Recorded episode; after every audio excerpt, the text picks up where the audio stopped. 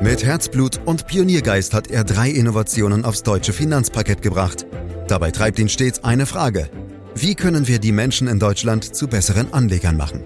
Karl Matthäus Schmidt, Vorstandsvorsitzender der Querin Privatbank und Gründer der digitalen Geldanlage Querion. Freuen Sie sich auf Klug anlegen, den Podcast zur Geldanlage. Immer wieder wird auf die anhaltenden Null- und Negativzinsen geschimpft, vor allem von Seiten der Sparbuchbesitzer oder Festgeldsparer. Doch wie vieles im Leben hat auch der Niedrigzins zwei Seiten. Daher wollen wir heute mal einen Perspektivwechsel wagen und fragen, gibt es denn nicht auch positive Aspekte des Niedrigzinses? Antworten gibt es in diesem Podcast, den Sie gern abonnieren können, um keine Folge zu verpassen, zum Beispiel bei Spotify oder Apple Podcast. Fragen auch heute natürlich wieder an Karl Matthäus Schmidt, Vorstandsvorsitzender der Quirin Privatbank AG und Gründer der digitalen Geldanlage Quirion. Hallo Karl. Hallo Andreas. Ja, Karl, hättest du denn am Anfang deiner Börsenkarriere, und wir wissen, das ist ja schon ein paar Jahre her, äh, je daran gedacht, dass man im Jahre 2021 Geld für sein Erspartes zahlen muss und eben keines mehr dafür bekommt? Oh ja, Andreas, die Minuszinsen. Ja, meine Direktbank, wo ich meine Girokonten führe, die hat mir auch schon was geschickt, aber eine klare Antwort, ich hätte das echt nicht für möglich gehalten. Allerdings schleppen wir die Negativverzinsung schon länger mit uns herum. Anleiheninvestoren kennen das Thema ja schon aus den letzten Jahren. Äh, da haben wir es ja wirklich schon äh, mit leider negativen Renditen zu tun. Ins Bewusstsein der Öffentlichkeit rückt der Negativzins aber erst seit die Banken anfangen, Strafzinsen selbst für Girokonten zu berechnen, auch wenn sie das natürlich anders, nämlich Verwahrgeld nennen. Oft ist ja zu hören, so niedrige Zinsen gab es noch nie. Stimmt das eigentlich? Oder gab es ja früher schon mal Zeiten mit einem ähnlich tiefen Zinsniveau? Hier muss man zwischen Real- und Nominalzins unterscheiden. Nominal gab es tatsächlich noch nie so niedrige Zinsen. Real gab es aber das schon öfters. Um die Situation wirklich beurteilen zu können, muss man sich vor Augen führen, was eine Realverzinsung im Gegensatz zur Nominalverzinsung eigentlich ist. Die Nominalverzinsung gibt an, wie sich ein Eurobetrag eines Vermögens in einem Jahr verändert. Beträgt er zum Beispiel 0,5 Prozent, dann heißt das, dass 100.000 in einem Jahr 100.000 und 500 Euro werden. Das heißt, 500 Euro gibt es obendrauf. Bei negativen Nominalzins von minus 0,5 eben 500 weniger, also 99.500 Euro. Dabei ist aber nicht berücksichtigt, wie viel ich mir in einem Jahr für die 100.000 und 500 Euro oder für die 99.500 Euro kaufen kann. Und damit sind wir beim Realzins. Um den zu ermitteln, brauche ich die Inflation. Und zwar die im mir vorliegenden Jahr, also im Grunde genommen eine Inflationsschätzung. Dieser Zusammenhang geht häufig leider unter, weil man in der Praxis den Realzins meistens dadurch ausrechnet, indem man vom aktuellen Zins einfach die aktuelle Inflationsrate abzieht. Das ist für die meisten Analysen so auch in Ordnung. Streng genommen ist es aber falsch. Denn der Zins ist eine in die Zukunft gerichtete Kennzahl und die Inflation ist eine Kennzahl des zurückliegenden Jahres. Dieser Zusammenhang ist besonders in Zeiten wichtig wie aktuell, in denen man für die Zukunft mit höheren Inflationsraten als den aktuellen rechnen muss. Denn dann kann sich die tatsächliche Realverzinsung als viel geringer herausstellen als erwartet. Äh, Karl, ich sage jetzt erstmal Glückwunsch, denn du hast was geschafft, was du noch nie geschafft hast. Ich bin diesmal schon ab der Frage 2 verwirrt. Oft bin ich ja erst ab Frage 8 oder 10, aber heute schon ab Frage 2. Äh, erklär es uns an einem Beispiel, bitte. Das mache ich sehr gerne. Angenommen, du legst 100.000 Euro für fünf Jahre fest an. Wenn du Glück hast, bekommst du einen Nominalzins von minus 0,5 Prozent pro Jahr. Und nehmen wir an, die Inflation beträgt 2,3 Prozent, was dem Durchschnitt des bisherigen Jahres 2021 entspricht. Dann sagen die alle, dass die Realverzinsung minus 0,5 Prozent plus minus 2,3 Prozent, also minus 2,8 Prozent beträgt. Tatsächlich kann sie sich aber als deutlich niedriger herausstellen, nämlich dann, wenn die durchschnittliche Inflation in den vor dir liegenden Jahren nicht 2,3 Prozent, sondern zum Beispiel 4 Prozent beträgt. Der Realzins ist dann nicht minus 2,8, sondern minus 4,5. Und das macht einen erheblichen Unterschied. Für dein Vermögen bedeutet das nämlich erstens, dass du wegen des Nominalzinses von minus 0,5 Prozent in fünf Jahren statt 100.000 nur noch 97.525 auf dem Konto hast. Diese 97.525 haben aber wegen der Inflation von 4% eine deutlich geringere Kaufkraft, nämlich nur 80.158 Euro.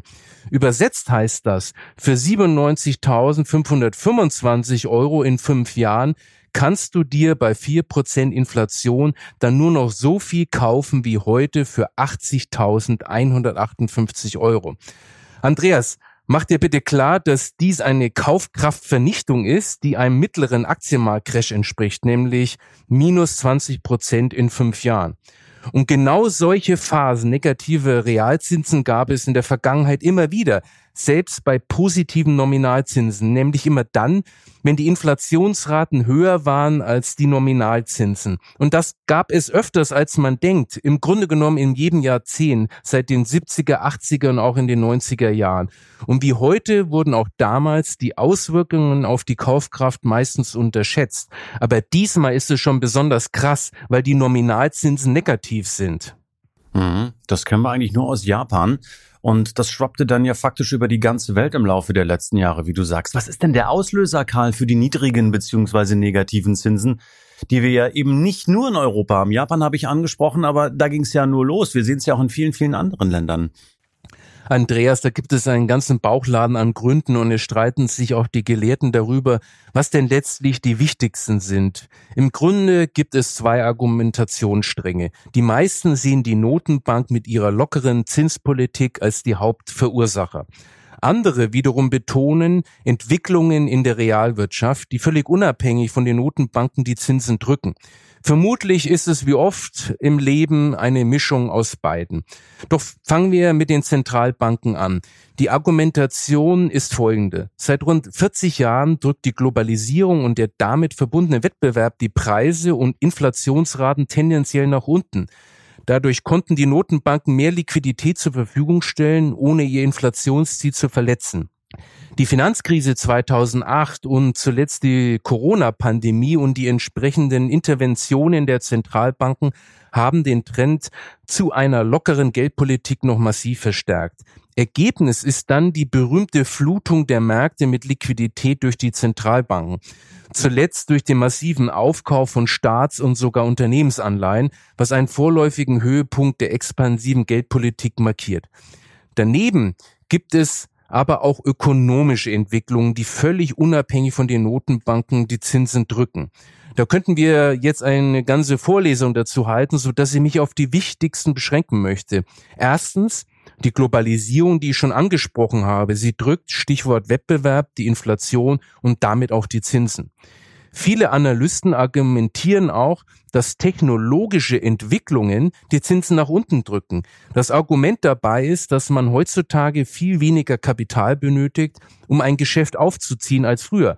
Man denke nur an die ganze Digital- und Internettechnologie.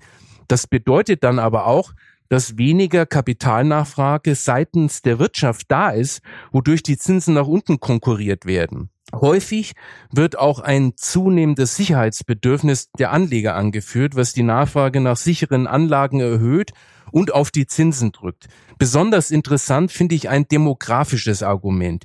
Hier werden speziell die sogenannten Babyboomer genannt, die, solange sie aktiv und in Lohn und Brot stehen, für eine hohe Nachfrage nach Anleihen und damit ebenfalls für sinkende Zinsen gesorgt haben und bis dato auch noch sorgen. Interessant ist das Argument deshalb, weil sich Effekte in den nächsten fünf bis zehn Jahren umkehren müssten, nämlich dann, wenn die Babyboomer in Rente gehen, dann entfällt ihre Nachfrage und die Zinsen müssten tendenziell wieder steigen. Du siehst, Andreas, es ist ein ganzer Wust an Argumenten und es fällt wirklich schwer, den allein verantwortlichen Faktor für die niedrigen Zinsen auszumachen. Oh ja, das waren wirklich viele, viele Argumente, Karl. Und bevor wir jetzt gleich in unser eigentliches Thema, nämlich die positiven Argumente, äh, einsteigen wollen, erkläre uns doch bitte erst einmal, welche negativen Aspekte hat denn der Negativzins aus deiner Sicht? Also Hauptleidtragende, also Verlierer, sind die klassischen Sparer, deren Geld insbesondere aus realer Sicht immer weniger wert wird. Das haben wir ja uns anhand eines Beispiels angesehen. Man kann es drehen und wenden, wie man will. Letztlich handelt es sich um eine verdeckte Enteignung. In den Fachkreisen spricht man übrigens von einer finanziellen Repression. Übersetzt einem schleichenden Kaufkraftverlust der Ersparnis. Damit untergräbt der nicht mehr vorhandene Zins die Altersvorsorge. Klassische Anlageprodukte wie Kapitallebensversicherung funktionieren eben nicht mehr. Dazu kommt ein weiterer Punkt. Niedrige Zinsen könnten Anleger auf die Jagd nach Rendite dazu verführen, extrem und unangemessen risikofreudig zu werden.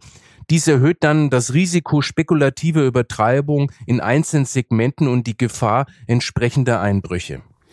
Dann kommen wir jetzt mal zu den besagten positiven Aspekten der Niedrigzinsen, denn die gibt es ja unbestritten. Welche siehst du da in erster Linie, Karl?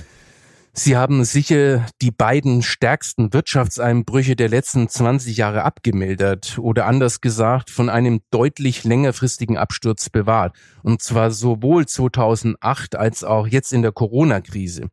Auch bedeuten niedrige Zinsen günstige Refinanzierungsmöglichkeiten für Unternehmen und Konsumenten. Privaten Hausbauern und Käufern von Häusern bzw. Wohnungen konnten und können sich den Wunsch nach den eigenen vier Wänden nur deshalb leisten, weil die Hypothekenzinsen auf ein historisch sehr niedriges Niveau gefallen sind. So ist beispielsweise der Effektivzins für Hypothekendarlehen mit zehn Jahren Zinsbindung seit 2007 von über fünf Prozent auf zwischenzeitlich deutlich unter ein Prozent gesunken. Und dann gibt es natürlich noch eine positive Finanzmarktkomponente. Niedrige Zinsen stützen die Aktienmärkte. Vergessen darf man natürlich auch nicht die Hauptprofiteure, die Finanzminister der diversen Staaten.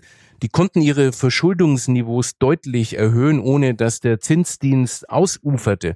So sparte zum Beispiel der deutsche Finanzminister seit den relativ hohen Zinsen vor der Finanzmarktkrise 2008 bis 2009 einen dreistelligen Milliarden-Euro-Betrag ein.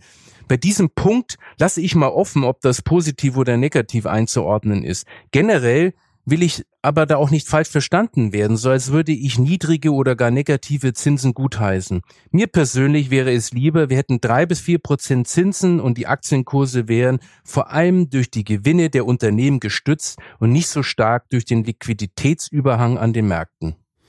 Sag mal, Karl, aber kommen die Notenbanken da eigentlich jemals wieder aus dieser Nummer raus? Ich meine, äh, denn wann immer die Zinsen steigen, dürften doch einige Staaten und wahrscheinlich auch einige Unternehmen ihre Schulden schlichtweg nicht mehr refinanzieren können. Ja, offenbar gehst du davon aus, dass letztlich der Steuerzahler zur Kasse gebeten wird. Das ist auch das übliche Argument, aber für mich ist das nicht ausgemacht. Zumindestens für Deutschland gilt, dass das Staatsschuldenniveau durchaus noch tragfähig ist. Denn entscheidend ist nicht die absolute Schuldenhöhe, sondern welchen Anteil am BIP die Schulden ausmachen, also die sogenannte Schuldenstandsquote. Da stehen wir Deutschen mit rund 70 Prozent noch vergleichsweise gut da. Selbst wenn es auf 90 oder gar 100 Prozent ansteigen sollte, kann das immer noch ohne Steuererhöhungen bewältigt werden. Es gibt durchaus Beispiele, wie ein Staat diese Quote senken kann, ohne Steuern zu erhöhen. In den USA kam es zwischen 1942 und 50 zu einem rapiden Abbau, ohne dass Steuern erhöht wurden. Auch Deutschland hatte unmittelbar nach der großen Finanzkrise 2007 und 2008 eine deutlich höhere Schuldenquote und konnte sie ohne Steuererhöhung nur durch das Wachstum wieder absenken. Ich glaube, dass das auch diesmal wieder möglich ist. Wichtig dabei ist der politische Wille, die Verschuldung wieder zurückzufahren. Das heißt, die Schuldenbremse darf nicht auf Dauer ausgesetzt werden. Naja, Karl, aber schön und gut, ähm, dass das so ist und auch, dass der deutsche Finanzminister, du hast es angesprochen, so günstig Schulden aufnehmen kann. Also du hast gesagt, er hat einen dreistelligen Milliarden-Euro-Betrag eingespart dadurch. Aber führt das am Ende nicht auch dazu, dass weniger gespart und ja auch mehr ausgegeben wird, nicht nur beim Staat, sondern auch beim Kleinanleger? Man könnte meinen, dass das so ist. Die Realität ist aber eine andere. Tatsächlich ist die Sparquote in Deutschland mit über 20 Prozent nach wie vor sehr hoch und zuletzt sogar gestiegen. Nebenbei, das ist übrigens immer so, wenn die Leute Angst haben vor was und vor wem auch immer, dann steigt die Sparquote und das macht irgendwie ja auch Sinn. Auch die Barreserven der Anleger verharren auf einem hohen Niveau mit steigender Tendenz. Nachdem der Strafzins inklusive der Inflation einen sicheren Verlust zur Folge haben, könnte man meinen, dass die Toleranz für Strafzinsen niedrig ist, bis nicht vorhanden sein müsste. Vieles deutet aber darauf hin, dass Sparer Strafzinsen gegenüber deutlich toleranter eingestellt sind, als man vielleicht vermutet. Das könnte daran liegen, weil ein Konto abgesehen von seiner Sparfunktion Mehrwerte bereitstellt. Dazu gehören der Sicherheitsaspekt in der Verwahrung, aber auch die Einfachheit von Transaktionen und Zahlungen. Es ist einfach saubequem, Geld auf dem Girokonto zu haben. Der von vielen erwartete und erhoffte Konsumschub könnte also deutlich geringer ausfallen. Aber zurück zu den positiven Aspekten des Niedrigzinses, Karl. Kann es nicht auch sein, dass jetzt mehr Sparer darüber nachdenken, zumindest einen Teil ihres Geldes in Aktien oder auch in die von dir so geliebten ETFs zu investieren, weil es eben auf dem Sparbuch nichts mehr gibt? Ja, festverzinsliche Wertpapiere, Sparbriefe und Staatsanleihen waren jahrzehntelang eine sichere und dennoch rentable Anlageform für jedermann. Heute gleichen die geringen Zinssätze, wenn denn überhaupt noch welche gezahlt werden, bei weitem nicht mehr die Inflationsraten aus. Wie dramatisch der Effekt ist, darüber haben wir ja gesprochen. Und langsam, da hast du schon recht, scheinen das die Festgeldanleger zu realisieren. Mittlerweile ist ein gewisses Umdenken erkennbar, was man am wachsenden Interesse an Aktien sieht. Dieser Trend geht aus den Statistiken des Deutschen Aktieninstitutes eindeutig hervor. Im Corona-Jahr 2020 engagierten sich beinahe so viele Menschen an der Börse wie zuletzt um die Jahrtausendwende. Im Vergleich zu 2019 sparten im vergangenen Jahr rund 2,7 Millionen mehr Menschen in Aktien, Aktienfonds oder aktienbasierten ETFs an. Knapp 12,4 Millionen Bürgerinnen und Bürgern sind am Aktienmarkt engagiert. Damit ist etwa jeder Sechste in Aktien investiert. Das entspricht 17,5 Prozent der Bevölkerung ab 14 Jahren. Vor allem junge Anleger, und das finde ich so toll, entdeckten 2020 die Börse für sich. Fast 600.000 junge Erwachsene unter 30 Jahren wagten sich auf das Börsenparkett. Eine Steigerung um fast 70 Prozent im Vergleich zum Vorjahr. Das ist der mit Abstand kräftigste Anstieg aller Altersgruppen. Und diese Entwicklung sehe ich sehr positiv, denn wir wollen ja, dass viel mehr Menschen als bisher die Aktie als Anlageform entdecken. Andreas, damit will ich die Risiken einer Aktienanlage nicht kleinreden. Es soll ja auch nicht darum gehen, plötzlich all sein Erspartes am Aktienmarkt anzulegen. Stattdessen muss man sehr genau auf die persönliche Risikotragfähigkeit achten. Aber ohne Aktien geht es nicht mehr. Hm, wie könnten denn jetzt die allerersten Schritte raus aus dem Sparbuch und rein in Aktien- und ETF-Investitionen aussehen? Also wie würdest du hier vorgehen? Das Beste wäre sein freies Vermögen in ein strukturiertes, international breit diversifiziertes Portfolio anzulegen. Man spart dann am besten auch monatlich genau in diese Strategie an. Hier fallen mir natürlich Robo-Advisor wie Quirion ein das ist die kostengünstigste Variante. Hier muss man darauf achten, dass der Robo breit streut, kein aktives Management betreibt und eben kostengünstig ist. Eine schlechtere Alternative ist es, einzelne ETFs direkt zu besparen. Aber da wird es schon kompliziert, die richtigen Indizes und ETFs zu finden. Das haben wir ja mal in Folge 56 eingehend äh, besprochen, Andreas. Hm. Und wenn die Zinsen dann doch irgendwann mal wieder steigen sollten? Ich meine, kann man ja nicht ausschließen. Sollte man das Geld dann faktisch wieder zurück aufs Festgeldkonto holen?